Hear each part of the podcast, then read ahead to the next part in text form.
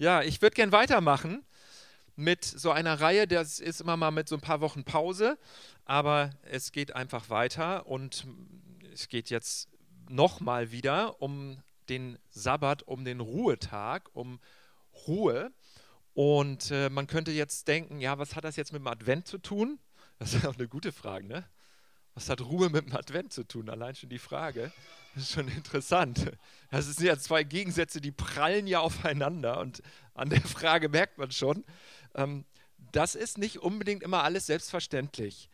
Die Frage nach der Ruhe, nach einem Tag der Ruhe und wenn dieser Tag der Ruhe existiert, dann auch noch eine Ruhe, die tiefer geht, die nicht nur bedeutet, man, man schuftet nicht oder man, man arbeitet nicht, sondern man findet auch zu einer Herzensruhe, zu einer tieferen Ruhe. Von daher ist es gerade gut, am Advent sich damit zu beschäftigen und ich freue mich, dass wir uns hier im Advent mit dem Sabbat beschäftigen können, diesem hebräischen, dieser hebräischen Struktur, Zeitstruktur, Einrichtung, hochspannende Geschichte, hochaktuell und ähm, zukunftsweisend. Und ich werde da gleich noch ein bisschen näher das erklären. Es hat zwei Dimensionen. Der Sabbat, das eine ist die äußere Dimension. Der Sabbat hat eine, eine starke Widerstandskraft äh, gegen eine Kultur der reinen Nützlichkeit. Und das war damals so, als er eingerichtet worden ist, und das ist heute so, und das wird in der Zukunft umso wichtiger, so wie mir scheint. Ein Widerstand, ein Protest zu zu äußern gegen eine reine Nützlichkeitskultur oder auch gegen ein ausuferndes Konsum- und Produktionsdenken. Das ist ein äußer, eine äußere Dimension des Sabbats, die häufig vielleicht auch im, in, in so Andachtsbüchern oder so gar nicht so richtig vorkommt, weil es mehr um dieses Innere geht. Aber das Äußere ist ein unwahrscheinlich spannender Pfad, den ich gerne mit euch beschreiten möchte, den ich gerne ein bisschen möchte, beschreiben möchte und veranschaulichen möchte, ein bisschen gucken möchte, wie kann man diesen Schatz, diese so ein bisschen auch revolutionäre Sprengkraft des Sabbats für eine Gesellschaft, wie kann man das noch mehr heben und noch mehr sehen. Und die zweite Dimension ist aber eine innere Dimension. Und da geht es dann darum, es nützt alles nicht viel, wenn man sich äh, engagiert für Arbeitnehmerrechte oder für einen Ruhetag oder so, wenn man an diesem Ruhetag aber nur oberflächlich nicht arbeitet, rein mit seinen sonstigen Tätigkeiten beschäftigt ist, was man sonst so macht, aber man ist im Grunde genommen permanent immer nur am Denken, Planen, Machen, Tun im Kopf. Und da wissen vielleicht auch manche von euch, wovon ich rede, oder vielleicht alle wissen, wovon ich rede, dass man sich so fühlt, als wäre man im Hamsterrad und ähm, diese innere Ruhe nicht einkehrt. Und man hat das Gefühl, man jagt eigentlich immer nur hinterher. Es dreht sich so schnell und diese Rede von der schnelllebigen Zeit, das ist ja auch irgendwie permanent, wird das ja seit Jahren so beschrieben, unsere Zeit. Und man fühlt sich so. Man fühlt sich so, es fliegt alles an einem vorbei und man selber, das eigene Selbst, das, das ist irgendwie so hinten an und das, das hetzt hinterher, hinter dem, was geschieht, was geschehen soll, was, was geschehen muss, was man erreichen muss, was man schaffen muss, aber man kommt nicht hinterher. Man ist permanent in so einem Hamsterrad. Von daher auch diese innere Dimension, Stopp, aufhören, aussteigen, geradezu aus der Zeit ein bisschen aussteigen. Ein Moment Ewigkeit, hochspannend, hochinteressant. Also ich bin da richtig selber ganz fasziniert von, von dieser äh, Mehrdimensionalität, äh, Mehrdimensionalität des Sabbats. Von daher, ähm, ja, möchte ich dich bitten und einladen und ähm, versuchen mit einzubinden, mitzukommen auf diese Reise. Es kann natürlich auch sein, dass manche so ein bisschen äh, ganz anders denken, dass manche sagen, ja, ich wünschte mir eigentlich, ich hätte mehr Arbeit und ich weiß auch, dass das manche betrifft. Ähm, von daher, das ist dann, das ist dann auch nochmal eine, eine andere Situation, die man bedenken muss. Manche sind einfach auf der Suche nach Arbeit und haben keine. Und es gibt auch Menschen, die haben Arbeit, aber die fühlen sich in ihrer Arbeit unterfordert. Auch das ist eine, Realität, auch das ist eine Situation, wo man auch sagt, okay, man muss die Sache auch nochmal ein bisschen anders angehen. Es ist gut, wenn man Arbeit hat und es ist gut, wenn man eine Arbeit hat, die einen auch nicht unterfordert, permanent. Ähm, aber die allermeisten von uns, und ich glaube, das, das ist so in unserer Kultur das vordringlichste Problem, haben ein ziemlich schieflagiges Verhältnis zur Arbeit, in dem Sinne, dass die Arbeit übermächtig viel bestimmt in unserem Leben. Und ich merke das bei mir, ich stehe hier nicht als Experte oder so, ich ringe selbst damit. Und ich merke, wie ich am, am freien Tag oder in, in freien Stunden oder so, wie ich im Kopf Dinge plane und wie ich im Kopf Dinge überlege und wie ich nicht rauskomme aus so, so einem Arbeitsschema. Von daher ist es total faszinierend, äh, von, von dieser, aus, dieser, aus diesem Muster auszusteigen, aus dieser Oberflächlichkeit auszusteigen, in die Tiefe zu gehen, in die Mitte zu kommen von außen in die Mitte, von oben, von der Oberfläche in die Tiefe. Das ist das, was ich mit euch besprechen möchte und was ich bedenken möchte gerne mit euch. Von daher, Rest, Shabbat Shalom. Was haben wir für eine Vorstellung von den zehn Geboten? Erst nochmal so ein bisschen Einstimmung. Das ist das, was manche Leute mit den zehn Geboten verbinden. Charlton Heston von, ich glaube, 1954 als Mose mit althebräischer Schrift auf der Steintafel mit einem strengen Blick und einem ausgestreckten Zeigefinger. Die zehn Gebote, das ist ein Teil der zehn Gebote, das Sabbatgebot. Und äh, das ist irgendwie so im Kollektivbewusstsein verankert. Wenn es um Gebote geht, dann hat man so einen bärtigen Typen mit einer langen Mähne und der mit einem Zeigefinger auf dich zeigt und sagt, das musst du machen und das darfst du nicht machen vor allem. Du sollst nicht acht Gebote sind so formuliert und zwei sind positiv, aber acht sind negativ. Du sollst nicht. Und dann kommt der Zeigefinger Haha, und der strenge Blick. Und manche können ja auch so streng gucken, dann hat man schon gleich Angst. Also, das ist, das ist das, wie das manchmal verstanden wird. Und gerade auch der, der Sabbat und im, in der christlichen, in der Geschichte, in der Kirchengeschichte ist das dann zum Sonntag geworden. Auch der Sonntag hat so gibt, also es gibt solche Verständnisse von Sonntag. Du darfst das nicht machen, du darfst jenes nicht machen. Ähm, im, Im Talmud, im, wenn man nochmal vom Sabbat her spricht, verschiedenen Auslegungen des Sabbats, da gibt es dann die Anweisung, man darf nicht mehr als 2000 Schritte gehen am Sabbat. Das heißt, man muss immer genau planen, wenn man zur Synagoge geht oder so, dass das so passt, dass man nicht mehr als 2000 Schritte geht. Man darf aber auch zum Beispiel, es gibt Verordnung einfach, um den Sabbat zu schützen, um diesen Raum, diesen, diesen heiligen Raum, diesen Tag zu schützen, hat man auch alle möglichen Zusatzgebote noch erfunden. Hat gesagt, ähm, zum Beispiel, man darf sich nicht die Füße abtreten. Ist ein bisschen nicht unbedingt immer alles sofort ersichtlich, warum das so ist. Aber es geht darum, den Sabbat zu schützen. Und wir sagen dann schnell, ja, das ist ja gesetzlich oder so, aber mh, hm, vielleicht haben wir da auch eher noch ein anderes Problem. Aber jedenfalls dieses Gesetz, dieses gesetzliches Missverständnis, das gibt es. Und das gab es. Und das gibt es auch heute noch. Und genauso ist es auch am Sonntag, wo dann äh, alles Mögliche aufgezählt wird, was man alles nicht machen darf, was man aber machen muss und so weiter und so fort. Und ich weiß nicht, wie du geprägt bist oder wie du aufgewachsen bist oder so, aber bei uns war das zum Beispiel so, in der Familie war das völlig klar. Also wir haben keine Schularbeiten gemacht oder so, wir haben nichts für die Schule gemacht als Kinder, weil es eben Sonntag war. Und wir sind auch in Gottesdienst gegangen und wir haben auch immer die Tür offen gehabt. Meine Eltern waren immer sehr gastfreundschaftlich. Wir haben immer ein volles Haus gehabt, immer vollen Mittagstisch gehabt für neue Leute, die neu dazugekommen sind oder für Leute, die sonst allein waren oder so. Und äh, das war irgendwie der Sonntag. So, und das war völlig normal und es war, fühlte sich für mich nicht gezwungen und nicht gesetzlich an, sondern für mich war das einfach schön und gut. Kann aber auch anders erlebt werden, kann aber auch als, als so ein Zusatzdruck, Zusatzstress empfunden werden, dass man gerade den, der, der Tag, der eigentlich dazu da ist, um rauszugehen aus der Mühle, dass der noch einen Zusatzstress beinhaltet vor lauter Anordnungen, Anweisungen und Regeln. Das wäre also ein Missverständnis. Ein, noch ein weiteres Missverständnis oder eine Verzerrung ist, dass man sagt, der Sonntag oder der Sabbat, der gehört Gott. Das ist der Tag, der Gott gehört.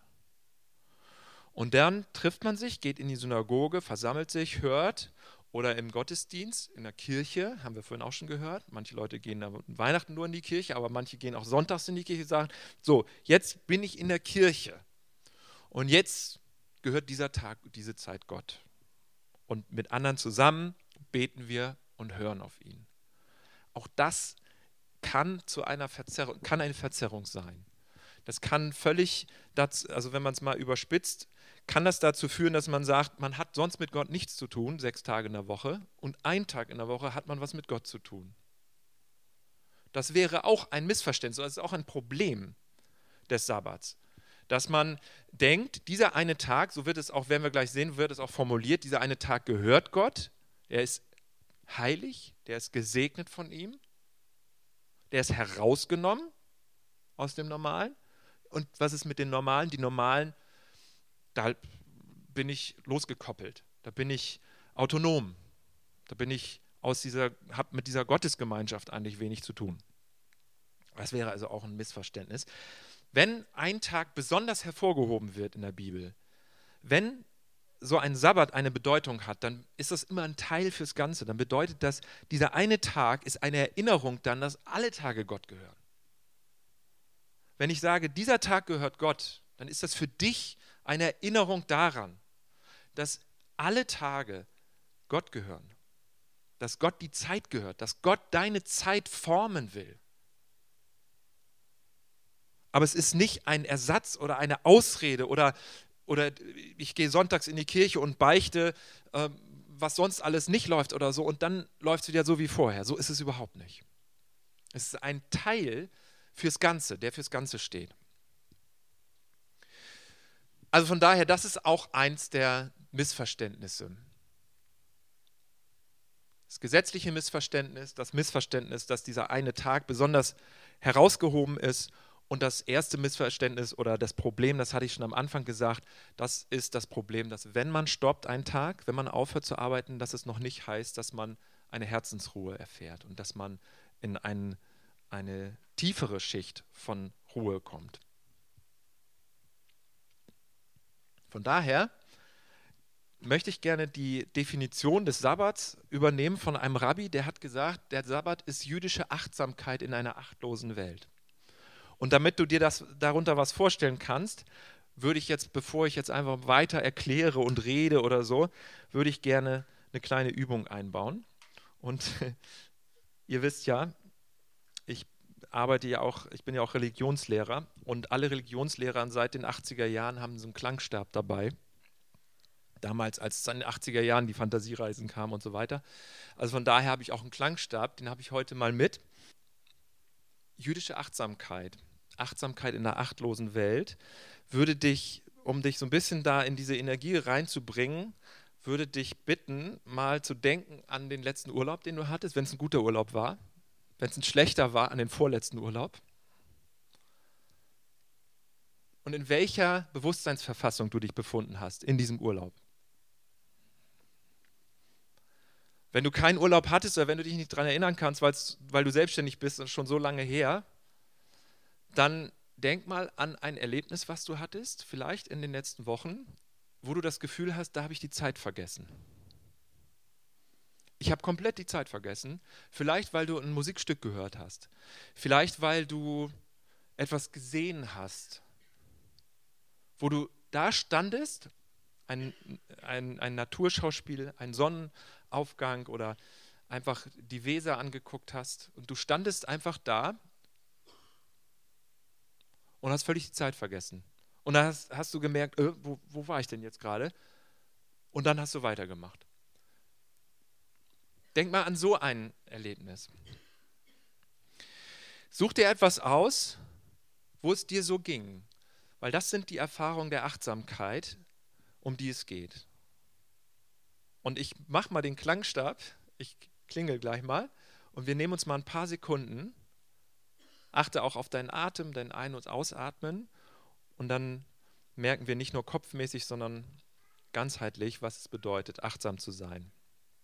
Ich klingel mal und dann klingel ich auch wieder, wenn wir wieder ähm, unsere Aufmerksamkeit hier auf die weiteren Texte richten. Das war sehr leise. Moment nochmal.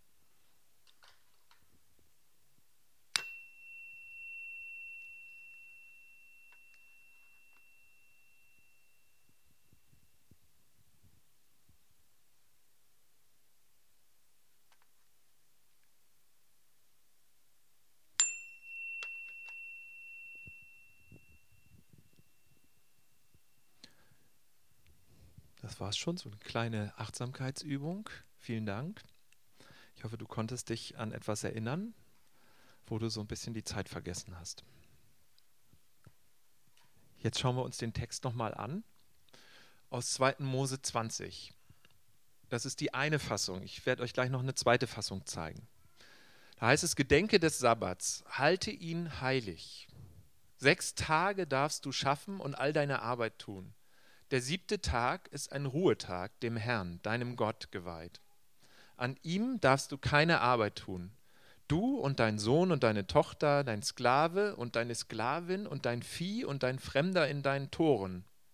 Denn in sechs Tagen hat der Herr Himmel und Erde, Himmel, Erde und Meer gemacht und alles, was dazugehört. Am siebten Tag ruhte er. Darum hat der Herr den Sabbat gesegnet und ihn geheiligt. Die zweite Fassung steht im 5. Mose 5, da stehen die zehn Gebote nochmal mit leichter Variation. Nochmal, halte den Sabbat, halte ihn heilig, wie es dir der Herr, dein Gott, geboten hat. Sechs Tage darfst du schaffen und all deine Arbeit tun. Der siebte Tag ist ein Ruhetag dem Herrn, deinem Gott geweiht. An ihm darfst du keine Arbeit tun. Du und dein Sohn und deine Tochter und dein Sklave und deine Sklavin und dein Rind und dein Esel und dein ganzes Vieh und ein, dein Fremder in deinen Toren. Dein Sklave und deine Sklavin sollen sich ausruhen wie du. Gedenke, dass du Sklave warst im Land Ägypten und dass dich der Herr, dein Gott, mit starker Hand und ausgestreckten Arm von dort herausgeführt hat. Darum hat es dir der Herr, dein Gott, geboten, den Sabbat zu begehen. Ist dir ein Unterschied aufgefallen? Also ich habe es ja schon so ein bisschen markiert, ein bisschen geschummelt, schon mal vormarkiert. Der, der erste Punkt, auf den ich euch aufmerksam machen möchte, ist das Wort, das Verb, also die, diese Anweisung, wie es formuliert ist, Gedenke des Sabbats. Steht in 2. Mose 20, Vers 8. Das ist eine kleine unterschiedliche Nuance zu 5. Mose. Da steht, halte den Sabbat. Das sind zwei unterschiedliche Verben. Das erste bedeutet, bei Gedenke heißt, erinner dich dran. Das heißt, mach einen Knoten in dein Taschentuch, tragst dir in deinen Google-Kalender an, ein. Denke dran. Das bedeutet es hier in, oh, hier in Vers, in, in äh, 2. Mose 20 erinner dich dran. Ich weiß nicht, was du in deinem Google-Kalender drin hast, ob du heute drin reingeschrieben hast, frei, Ausrufezeichen, oder spielen mit den Kindern, Ausrufezeichen, oder schwimmen gehen, oder Gott feiern, Gott suchen, was auch immer. Denke daran, das heißt, markiere es, lege es fest. Und ich merke, wie bescheuert mir das vorkommt, wenn ich in meinen Kalender solche Sachen eintrage. Weil das muss man doch nicht, das muss man doch nicht eintragen, muss man doch nicht markieren. Das macht man doch aus Spaß gerne. Ja, aber macht, man macht es aus Spaß gerne, aber man macht es nicht, wenn man sich nicht einträgt. Von daher, denke daran, erinnere dich, mach dir einen Knoten ins äh, Taschentuch. Ja, würde mich mal interessieren. Schön wäre, wenn wir mal unsere Google-Kalender vergleichen würden oder auch unsere, äh, was weiß ich, ich will keine, keine Marke hervorheben. Apple-Kalender, sonstige digitalen Kalender. Wir, was steht denn da drin bei dir? Ja? Cool. Das ist genau das, was da drin stehen soll. Das ist gut. Schön. Ja, also was, was steht in unserem Kalender drin? Denke daran. Und hier, das ist der, das eine. Das zweite ist, halte den Sabbat. Das ist ein bisschen anderes Verb und das hat so etwas mit Achtsamkeit zu tun sei achtsam an diesem Tag. Geh in die Tiefe, bleib nicht an der Oberfläche. Sei achtsam. Das ist das, was hier drin steckt. Halte ihn heilig.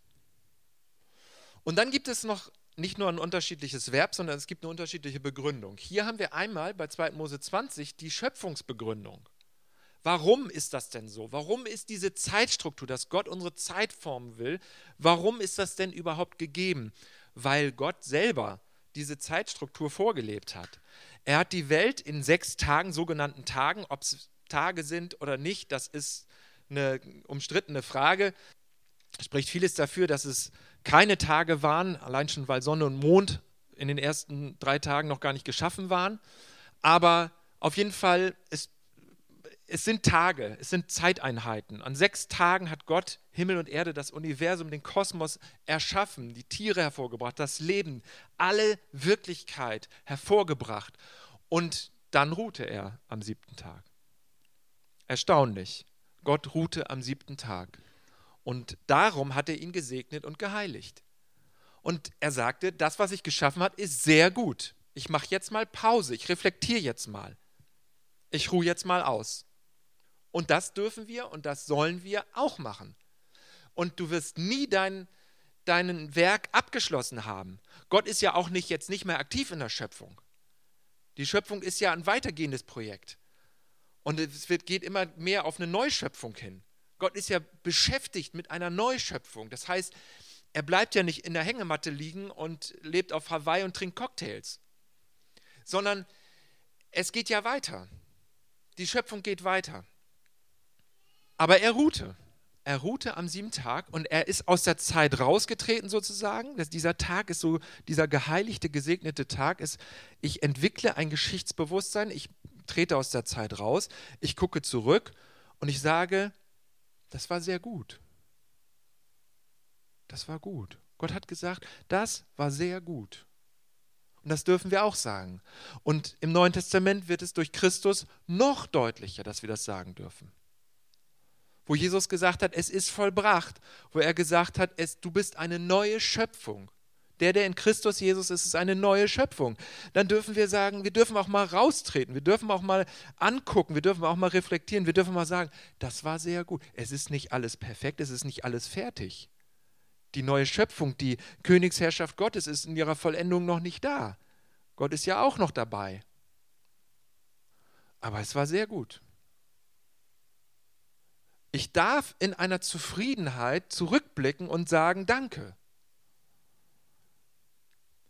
Und es ist einiges nicht, nicht gelungen und einiges ist nicht perfekt, aber trotzdem, danke. Trotzdem. Ich darf zufrieden sein. Das ist dieser, dieser Rückblick. Und so, so wie Gott zurückgeblickt hat auf sein Werk. Und hier ist eine andere Begründung im 5. Mose 5. Die Begründung ist, weil ich euch aus der Sklaverei herausgeführt habe. Gedenke, dass du Sklave warst im Land Ägypten und dass dich der Herr, dein Gott, mit starker Hand und ausgestreckten Arm herausgeführt hat. Also es ist eine Erlösung geschehen, eine Befreiung, eine Herausführung aus einer Fremdherrschaft, aus einer ständigen Unterdrückung und Auspeitschung und die Leute wurden geschlagen, die mussten schuften, die durften nicht genug essen, die durften nicht genug ausruhen. Und da hat dich Gott rausgerissen aus diesem System. Und deswegen sollst du dran denken. Du warst mal Sklave, jetzt bist du kein Sklave. Du bist jetzt Kind. Du bist jetzt mein Volk. Du gehörst zu meinem Volk. Du gehörst zu mir. Ich gehöre zu dir. Ich bin dein Gott. Dich definiert etwas anderes als ein Sklavendasein. Auch wenn du dich vielleicht manchmal noch so fühlst. Das definiert dich nicht. Eine andere Begründung. Die zwei Dimensionen der Achtsamkeit, das hatte ich vorhin schon angedeutet, jetzt noch mal ein bisschen genauer. Nach innen, der Sabbatachtsamkeit. 2. Mose 6, Vers 7. Ich nehme euch als mein Volk an und werde euer Gott sein. Ihr sollt erkennen, dass ich Jahwe bin, euer Gott, der euch von der Zwangsarbeit für die Ägypter befreit hat. Total irre. Und das hat Gott gemacht. Und er sagte, weißt du was, lieber Pharao, lass meine Leute ziehen, weil sie sollen nämlich ein Fest feiern für mich in der Wüste. Und dann hat der Pharao gesagt, sag mal, geht's denn noch? Wer bist du denn? Äh, von wegen Fest feiern. Nix da. Die müssen arbeiten, die müssen schuften, die müssen was erreichen, die müssen was schaffen. Und das ist der zentrale Konflikt dieses ganzen Geschehens, dieses ganzen Exodus-Geschehens, der zentrale Konflikt. Nein, ich will euch, ich nehme euch als mein Volk an, unabhängig von dem, was ihr erreicht oder schuftet oder wie viel Städte ihr baut, wie viele Pyramiden ihr aufbaut, wie viele Paläste ihr hochzieht. Unabhängig davon. Ich möchte, dass ihr ein Fest feiert mit mir. Und siehe, es war sehr gut. Es ist vollbracht. Das bedeutet nach innen, wir dürfen Gottes Versorgung vertrauen. Das ist eine Botschaft. Der Sabbat ist eine Botschaft. Wenn wir aufhören zu arbeiten und wenn wir aufhören, geschäftig zu sein, dann ist das eine Botschaft, dass wir Gott vertrauen, dass er souverän ist und dass er die Welt am Laufen hält, dass es nicht von uns abhängt, ob die Welt weiterläuft oder nicht. Sich geliebt wissen, hatte ich vor ein paar Wochen schon erwähnt, dass der siebte Tag derjenige ist, der erste, den die ersten Menschen erlebt haben. Sie waren einfach da. Sie waren geliebt, weil sie da waren, nicht weil sie was geschafft haben.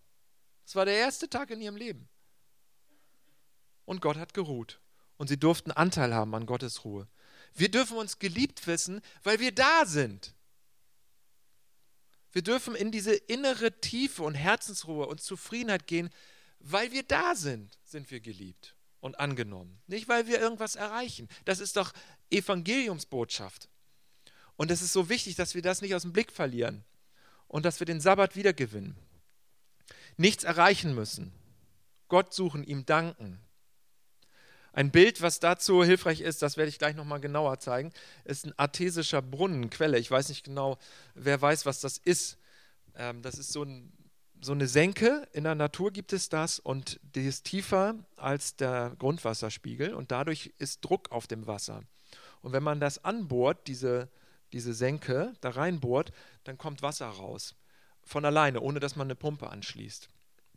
Und das meine ich damit, dass der Sabbat das dieser Ruhetag wie einen, eine Quelle ist, in die Tiefe zu gehen und das befeuchtet dann das trockene Land. Und das macht dann wieder unsere restliche Arbeit fruchtbar. Leitfragen, zu wem gehöre ich und kann ich zur Ruhe kommen? Kann ich überhaupt zur Ruhe kommen, selbst wenn ich äußerlich Ruhe habe? Das ist der Weg nach innen. Der Weg nach außen sieht so aus. Wir leisten mit dem Einhalten des Sabbats oder des Sonntags. Das ist eine Problematik, das kann ich leider jetzt nicht weiter erläutern, aber der Sabbat ist im christlichen Bereich in den Sonntag übergegangen. Das kann man problematisieren, kann man. Im jüdischen Glauben wird ja der Sabbat auch heute noch eingehalten, Freitagabend bis Samstagabend ist Schabbat. Aber man muss es auch nicht problematisieren. Es hat einen Grund, warum die jüdisch-christliche Gemeinschaft, das war am Anfang noch vermischt, das war auch noch sehr stark, stark, selbstverständlich, dass der Sabbat eingehalten wurde, aber später ist es in den Sonntag übergegangen. Das hatte einen Grund, es lag daran, dass Jesus an einem Sonntag, am ersten Tag der Woche, auferstanden war und das Grab leer war. Und dadurch bekommt das Ganze noch eine stärker prophetische Dimension. Da komme ich gleich nochmal kurz drauf, aber kann ich nicht weiter zu, zu weit erklären. Jedenfalls der nach außen, ihr dürft ihnen nichts erlassen, denn sie sind faul. Das ist, der, das ist das Muster des Pharao. Ja, die wollen ein Fest feiern für ihren Gott in der Wüste. Sag mal, geht's denn noch? Ihr seid faul. Das ist der zentrale Konflikt. Faul seid ihr, erwiderte der Pharao. Faul. Das steht da so. Ja? Und das wird heute manchmal noch Leuten zu, äh, auch vorgeworfen, die einen Tag ruhen oder sich mit Spiel beschäftigen, spielen oder Spaß haben oder feiern und sich Zeit nehmen und aus der Zeit rausgehen. Weil wir in einer Kultur leben, wo viel Profit und Zeitgier ist. Zeit ist Geld, kalte Nützlichkeitskultur. Ich glaube nicht, dass das die Kultur ist, aber die Gefahr ist da. Und das pharaonische System ist mächtig. Und das pharaonische System sagt, ich nehme euch das Stroh weg, ihr müsst aber die gleiche Anzahl Ziegeln machen, wie bevor ich euch das Stroh angeliefert habe. Das ist das pharaonische System. Wie kann ich am meisten aus den Menschen rauspressen an Profit? Wie kann ich am meisten rausziehen an Gewinn aus den Menschen? Menschen sind eigentlich Maschinen. Wie kann ich am meisten aus diesen wandelnden Maschinen herausholen? Und in der Gefahr sind wir auch. Das heißt also, Einsatz für menschenwürdige Arbeitsbedingungen, das ist das nach außen, das ist dieser Protest, dieser Widerstand des Sabbats. Einsatz für Gleichberechtigung. Es ist ja faszinierend, dass Tiere mit erwähnt werden, dass die Tiere eine Pause haben sollen. All dein Vieh. Und es wird extra auch noch, werden alle Menschengruppen aufgezählt. Es werden die Sklaven, die Sklavinnen aufgeführt. Erstaunlich, dass es überhaupt im Blick ist, weil die Israeliten waren ja selber Sklaven. Aber es gab eben Sklaven. Und die Sklaven sollen einen Tag Pause machen. Selbst die Sklaven. Und die Männer, die Frauen, die Fremden werden erwähnt. Der Fremde, der in deinen Toren lebt, soll ebenfalls aufhören zu arbeiten. Das betrifft alle, das macht alle Leute gleich. Alle haben ein Recht auf einen Tag. Arbeitsstopp. Feiern, anbeten, nicht hilflos sein, handeln können und sollen. Und das ist meiner Meinung nach so, dass wir mit dem Gottesdienst, den wir feiern, wir nennen das hier Gottesdienst, damit hat das eine prophetische Qualität, was wir hier machen. Wir gönnen uns die Zeit, wir kommen zusammen, wir beten Gott an, wir suchen Gott bewusst, wir feiern seine Liebe. Und das ist etwas Prophetisches. Das ist etwas nach außen. Wir gönnen uns das. Das ist wichtig, dass wir das machen. Daher, was ist denn der Mensch? Nicht kann ich zur Ruhe kommen, sondern darf ich und dürfen andere zur Ruhe kommen, vielleicht andere, die bei mir angestellt sind auch. Darf ich zur Ruhe kommen und dürfen andere? Davor war die Frage, kann ich zur Ruhe kommen? Jetzt ist die Frage, darf ich? Erlaube ich mir das? Gott erlaubt es dir. Und Gott erlaubt es aber auch den anderen. Und das ist bei uns natürlich auch hochaktuell, weil es ist natürlich in bestimmten Schichten klar aufgeteilt, wer welche Arbeiten macht, auch in unserem Land. Es gibt Arbeiten, die werden jetzt von neu dazugekommenen nur gemacht. Und es dauert, bis man sich hocharbeitet. Und das kann auch schnell festgelegt sein, dass bestimmte Leute für bestimmte Arbeiten da sind. Und die dann auch Überstunden machen, Überstunden, Überstunden machen. Sie dürfen sie nicht abbummeln und sie kriegen sie auch nicht ausbezahlt. Und man gewöhnt sich dran. Und das ist normal. Es ist eben dieser Kreislauf, in dem wir sind. Und wir wollen Protest üben dagegen. Wir wollen Widerstand leisten dagegen. Das ist das pharaonische System. Der Pharao gegen Mose und Aaron. Das ist der zentrale Konflikt. Mose und Aaron sollten das Volk rausführen, damit sie Gott ehren, dienen, anbeten und ein Fest feiern. Der Pharao hat gesagt, ihr spinnt. Es kommt überhaupt nicht in Frage, ich nehme euch noch das Stroh weg. Ihr müsst die gleiche Anzahl produzieren und das gleiche erreichen. Das ist das, was ich vorhin meinte. Das ist dieser artesische Brunnen. Zur Ruhe kommen. Ich darf zur Ruhe kommen. Ich erlaube mir das. Gott erlaubt es mir. Und ich kann auch zur Ruhe kommen. Es ist gut. Gott sah an, was er gemacht hatte. Und er sagte, es war sehr gut. Es war gut. Ich darf das sagen. Ich darf in die Tiefe. Und Christus hat am Kreuz gesagt, es ist vollbracht. Damit ist auch Gott zufrieden mit mir. Ich muss mich nicht abrackern, damit er zufrieden ist. Ich muss nichts erreichen, damit er zufrieden ist. Ich darf sagen, hey, es ist gut. Es ist nicht alles gut gelaufen in meinem Leben. Es läuft auch jetzt nicht alles gut. Aber ich darf raustreten aus diesem Zeitfluss. Und ich darf einfach mal sagen, es ist gut. Und durch Christus finde ich in eine Herzensruhe. Und das ist diese Quelle, die dann von innen sprudelt aus der heraus wir sehen können. So sieht ein artesischer Brunnen aus. Es gibt auch artesische Quellen, die sprudeln von alleine raus. Da ist nichts angebohrt, weil da so ein Druck drauf ist, weil diese, e, weil diese Senke unter dem Grundwasserspiegel ist. Das ist einer bei der Grube Messel in der Nähe von Darmstadt. Sprudelt einfach aus dem Boden raus. Ist keine Pumpe oder nichts Künstliches angeschlossen. Es ist einfach so Wasser mit Überdruck, was raussprudelt.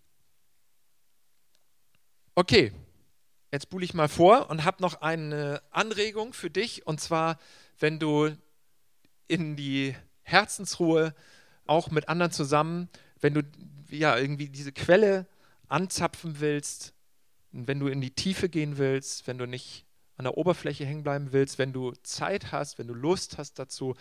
Wir haben so ein Wochenende oder ein halbes Wochenende geplant von Freitag auf Samstag im Mai, 17. bis 18. Mai.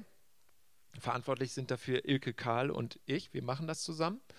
Und wir wollen einen, einfach anderthalb Tage nehmen, Wege der Achtsamkeit und bestimmte Übungen ausprobieren, einüben und Zeit nehmen. Und das wahrzunehmen, was in uns ist, Gedanken, Gefühle.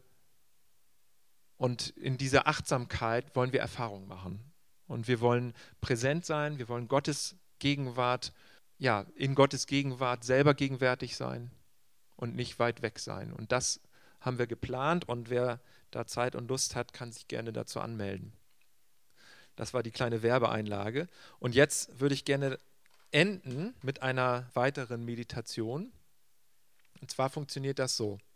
Wir atmen gleich bewusst aus und beim Ausatmen vergegenwärtigen wir uns, was geschehen ist. Wir lassen los. Wir können auch sagen, loslassen beim Ausatmen. Geschichtsbewusstsein. So wurden vollendet Himmel und Erde. Siehe, es war sehr gut. Und die zweite Begründung für den Sabbat, Exodus. Es gibt eine Befreiung.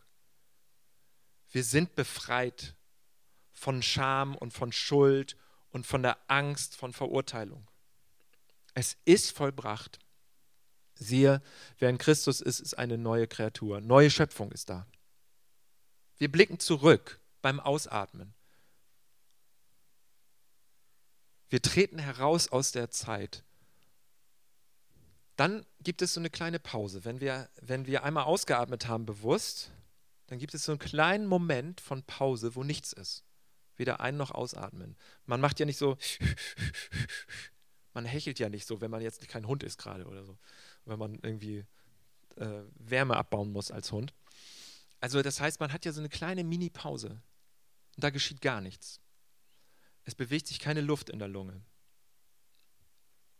Und in dieser Pause, da stoppen wir. Das, das, das stoppt ja automatisch. Dann sagen wir einfach Stopp. Oder du kannst auch sagen Danke. Oder du kannst auch sagen Ja. Du stimmst in das Ja Gottes ein zu seiner Schöpfung zu dir und sagst ja. Und dann atmest du bewusst ein. Und dann gehen wir in die äußere, prophetische Ebene. Dann stimmen wir uns ein. Dann sind wir wieder im Advent. Da gibt es eine Vorfreude. Es kommt etwas Gutes. Wir sind auf dem Weg und es kommt etwas Gutes. Wir beten an, wir feiern, wir werden neu. Tag der Auferstehung. Die ersten Christen haben sich am Tag der Auferstehung, deswegen der Sonntag, getroffen. Und das ist diese prophetische Dimension. Die neue Schöpfung ist im Werden. Und ich bin Teil davon. Darum kann ich sagen, beim Einatmen neu werden. Das wäre also jetzt die Bitte, kurz zusammengefassen, damit es nicht zu viel ist und nicht zu theologisch ist. Eine Sabbat-Achtsamkeitsübung das fehlt noch beim Ausatmen, äh, beim Einatmen. Das heißt also, du setzt dich bequem hin. Wenn du möchtest, mach gerne mit. Wenn nicht, dann guck einfach, was die anderen machen oder mach die Augen zu, wie auch immer. Die Augen zu machen ist sowieso gut. Und ich mache gleich wieder den Klangstab an. Und dann sagst du beim Ausatmen loslassen. Dann bist du in der Tiefe und dann sagst du Stopp oder Danke.